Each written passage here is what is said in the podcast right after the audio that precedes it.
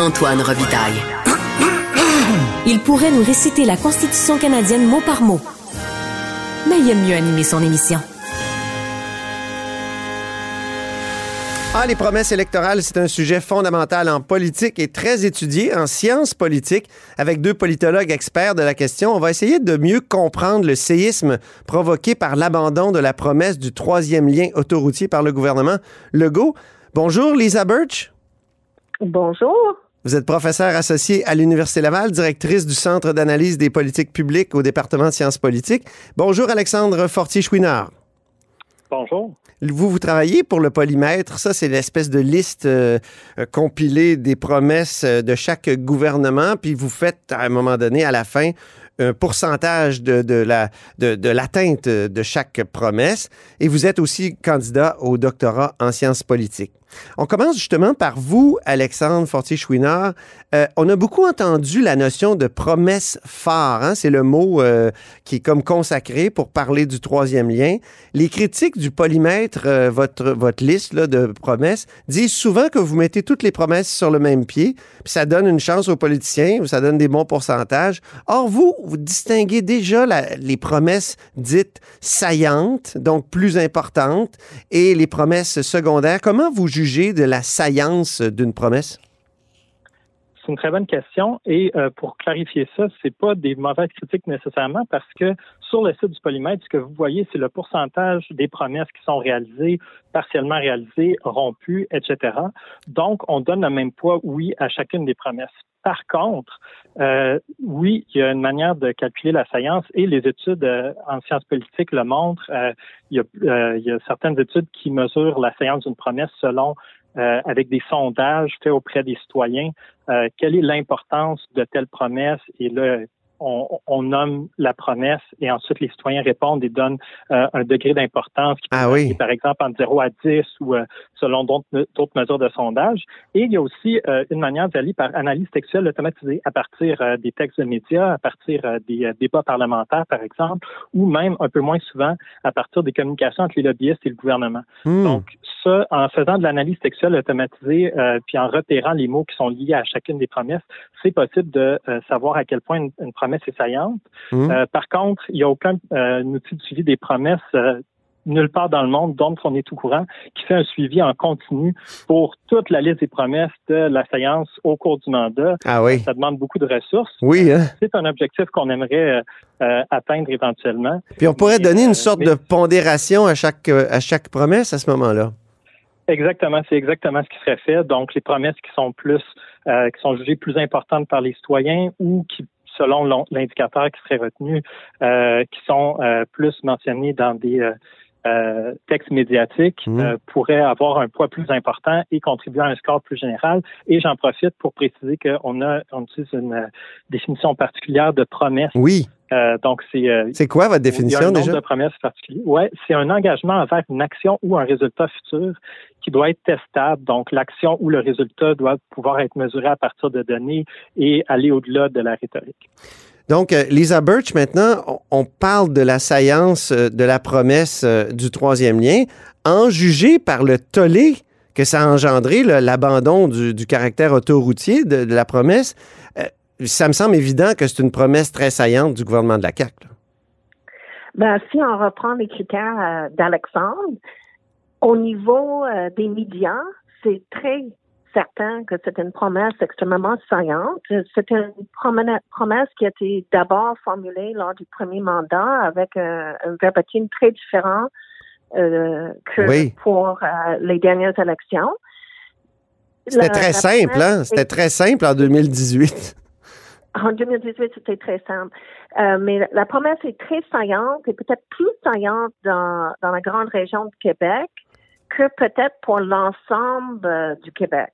Et, ça, c'est un autre élément, puisque parfois, par euh, souci de marketing politique, on va faire certaines promesses qui vont plaire davantage aux citoyens d'une région euh, que par rapport à l'ensemble de l'électorat. Puis je crois que le troisième lien euh, est, ce type de promesse.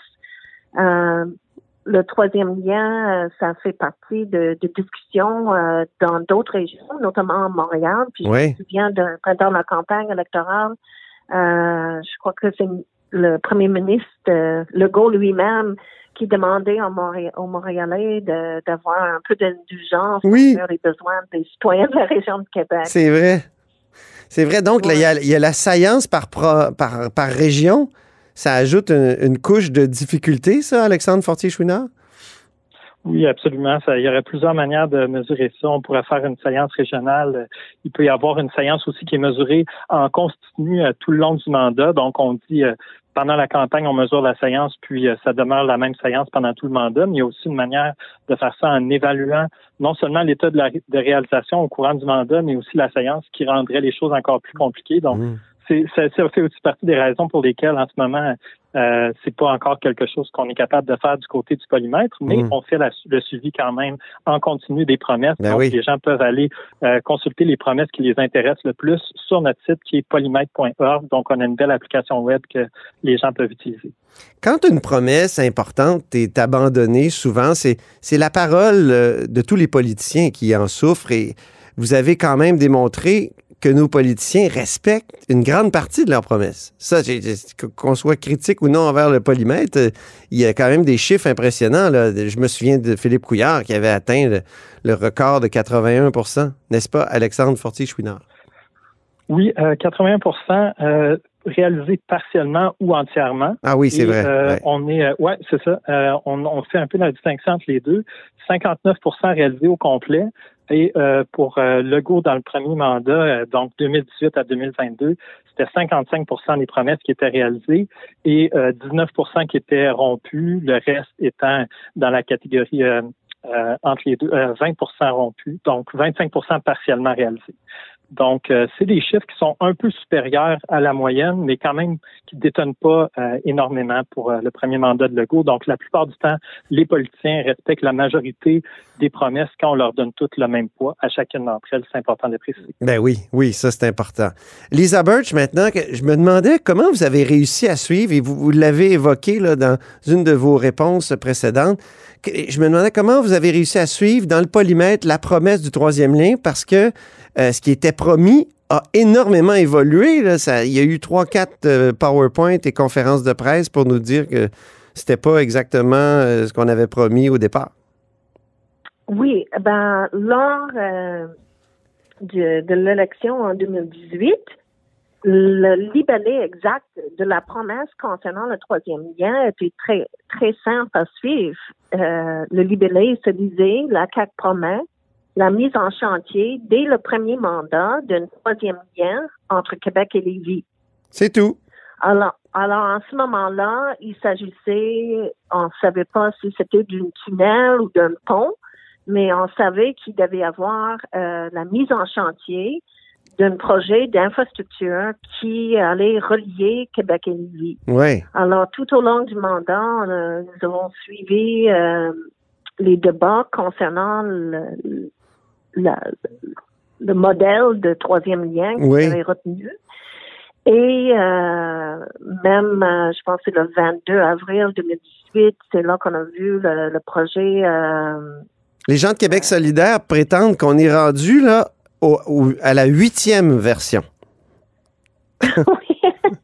Ben, la version qui, a été euh, présentée récemment, ça ressemble drôlement à, des idées lancées par le Parti québécois oui. euh, ou euh, le Parti libéral du Québec euh, pendant la, campagne électorale, puisque les deux parlaient dans un cas de d'un train léger et dans l'autre de prolonger le tramway jusqu'à Lévis. Voilà. Mm-hmm.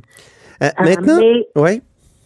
Euh, j'allais dire que ce qui est très euh, surprenant et peut-être étonnant, c'est que dans le, la plateforme électorale de 2022, oui. la, le libellé exact de la promesse concernant le troisième lien est plus précis à certains égards et à d'autres égards euh, plus laborieux, si on, on, peut parler comme ça. Ah oui. Que on, on trouve l'explication que le gouvernement euh, promet d'accélérer euh, le, projet et d'élargir le mandat du bureau de, de projet du tunnel Québec-Lévis afin qu'il planifie de façon détaillée l'aménagement des sorties au nord et au sud du tunnel. Et ça continue pour euh, plusieurs lignes. Ça fait quasiment un paragraphe. Ben oui. Alors, on n'est plus dans le même registre. C'est pas la mise en chantier qui est promise, c'est un élargissement euh, du mandat et une accélération euh, de la planification. Hmm. Quand on fait l'analyse de, de ce texte, on, on dit bon, ok, du, euh, c'est le projet du tunnel Québec-Lévis, mais de quel tunnel s'agit-il? Et voilà, euh, il faut se référer au débat pendant la campagne électorale. Et euh, il faut aussi regarder ce qui a été euh, présenté au public et dévoilé le 22 avril. Alors, c'est le, le tunnel autoroutier. euh, Oui, 22 avril 2022, oui. oui, c'est ça. Faut pas se mêler dans les huit versions. Alexandre Fortier-Chouinard, oui. Oui, j'ajouterais que euh, dans la plateforme PDF de la CAC, le document euh, qui, qui a été euh, document de plateforme officielle, il n'y a pas une seule mention euh, du Québec euh, du euh, tunnel Québec-Lévis, pardon. Hmm. Euh, c'est dans les communiqués de presse qu'on utilise également pour euh, faire le suivi des promesses. Donc, on se base sur la plateforme électorale, le site web du parti et les communiqués de presse. Hmm. Et c'est seulement dans un de ces communiqués de presse-là qui porte euh, sur le transport dans la région de Québec et la région de Québec plus généralement, euh, que là, on trouve cette promesse-là, mais il n'y en avait pas euh, mot euh, dans la plateforme en soi. Oui, pour Oui, avoir fait la campagne électorale, je vous dis que François Legault était tanné d'en parler de ce sujet-là. Il aurait aimé ne pas trop en parler. Ben, il y a eu quelques petits cafouillages euh, pendant la campagne. La journée même euh, du- de la présentation de, de ce communiqué de presse, François Legault avait laissé entendre que ça pouvait être un tunnel ou un pont. Ben oui. Et euh, son attaché de presse a, a vite envoyé un tweet pour dire que non, non, c'est le, c'est le tunnel. Et par la suite, on a eu toutes les discussions sur les études euh, à venir. Oui. aucune étude n'avait été publiée pendant la campagne électorale. Alors, on devait s'attendre à ce que, quelque part, Mm. après les élections, ces études-là soient rendues publiques et, et qu'on en sache davantage sur les tenants et aboutissants de, de cette promesse. Il y avait déjà beaucoup de turbulences dans cette promesse-là euh, dès la campagne et on, tend à l'oublier. Euh, je- il nous reste peu de temps. J'ai j'ai une grande question qui me vient sou- souvent, c'est est-ce qu'il y a un art d'abandonner une promesse électorale phare, Alexandre Fortier-Chouinard? Euh, moi, je pense que euh, un bon exemple, c'est euh, ne pas atteindre l'équilibre budgétaire en contexte de pandémie. Il y a plusieurs gouvernements qui s'étaient engagés euh, avant la pandémie à respecter l'équilibre budgétaire et euh, dans un contexte qui était peut-être difficile à prévoir pour beaucoup de gouvernements, voire impossible à prévoir. Euh, il y a plusieurs gouvernements donc qui ont fait des déficits assez importants, mais la manière de justifier était, euh, disons, en a convaincu plusieurs, donc il n'y a pas eu le même Hmm. euh, le, le même degré de désapprobation, disons, euh, dans ces cas-là, que là, ce qu'on voit avec le troisième lien, en plus, ouais. juste après, juste après l'élection, quelques mois après. Donc, C'est clair qu'il a été plus facile pour le gouvernement de renier la promesse de, du- de la modification du mode de scrutin que celle du troisième lien, mais je me demande si c'est pas en raison du moment. J'ai l'impression que, et je l'ai écrit dans la préface de bilan du gouvernement de la CAQ entre nationalisme et pandémie que vous avez dirigé, Lisa. Euh, Donc, Mhm. c'est c'est un livre collectif sur, euh, sur la CAQ, publié en septembre dernier là, aux presses de l'Université Laval. Moi, je suis certain qu'il aurait pu se débarrasser de cette promesse-là embêtante euh, pendant la pandémie ou un petit peu après. Euh, Qu'en penses-tu? Qu'en pensez-vous, Lisa? Moi, je pense que lorsqu'un gouvernement décide d'abandonner une promesse, euh, il doit se discipliner et faire un grand effort de communication Ah oui. pour bien expliquer euh, quel était le problème auquel la, la promesse euh, devait répondre et pourquoi la solution proposée par la promesse n'est plus la bonne. Hmm. Et je pense que même si c'est plus la pandémie, euh, le gouvernement aurait pu faire un exercice de communication en parlant de l'explosion des coûts, en, en, parlant aussi euh, de son devoir de bienveillance et de, des préoccupations pour euh, euh, le financement du projet aussi, puisque une partie des projets d'infrastructure est souvent financée par le fédéral et le gouvernement fédéral privilégie des, des projets de transport éco-responsables et collectif. Euh, donc, c'était pas certain qu'avec l'explosion des coûts hmm. et des difficultés en termes de pénurie de main-d'œuvre spécialisée, que c'était très facile ou envisagé, euh, envisageable de. Mais ben oui, il y avait l'embarras du choix. Ben oui. Il y avait l'embarras du choix des, des raisons d'abandonner cette promesse-là. Ben, merci beaucoup. Je, dois, on doit se laisser ici. C'est tout le temps qu'on avait, malheureusement. Merci beaucoup, Lisa Birch. Merci beaucoup, puis à la prochaine. À la prochaine, professeur associé à l'Université Laval. Merci beaucoup, Alexandre Fortier-Chouinard. Merci beaucoup. Candidat au doctorat en sciences politiques à l'Université de Toronto, mais aussi une des chevilles ouvrières du polymètre. Et c'est ainsi que se termine La Haut sur la Colline en ce jeudi. Merci beaucoup d'avoir été des nôtres. N'hésitez surtout pas à diffuser vos segments préférés sur vos réseaux. Ça, c'est la fonction partage. Et je vous dis à demain.